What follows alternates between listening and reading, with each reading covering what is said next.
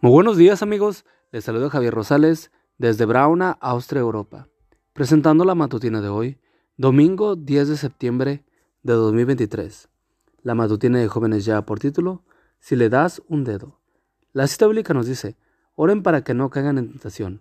Lucas 22:40. Cuenta un viejo relato de que un hombre necesitaba vender su casa.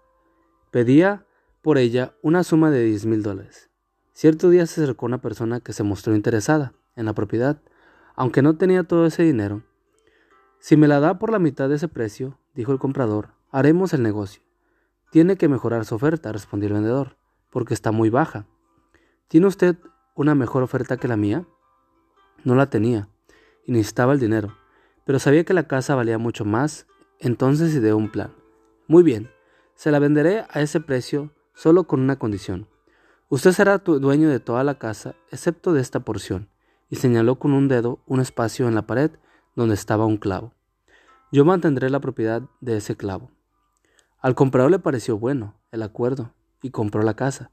Después de todo la había adquirido por la mitad de su valor. Años más tarde el hombre que vendió la propiedad regresó y le pidió al nuevo dueño que se la vendiera, pero éste se negó. Entonces el hombre se fue pero al poco rato regresó con el cadáver de un perro y lo colgó del clavo que le pertenecía. En poco tiempo, el olor nauseabundo del perro muerto impregnó toda la casa y la familia se ve forzada a venderla al, al antiguo dueño. La moraleja, si le permites al diablo que posea un rincón de tu vida, por pequeño que sea, colgará allí su inmundicia y en menos tiempo del que te imaginas establecerá en ella su morada, a menos a que se lo impidas totalmente la entrada contaminará tu vida de tal manera que ya no podrás ser templo del Espíritu Santo.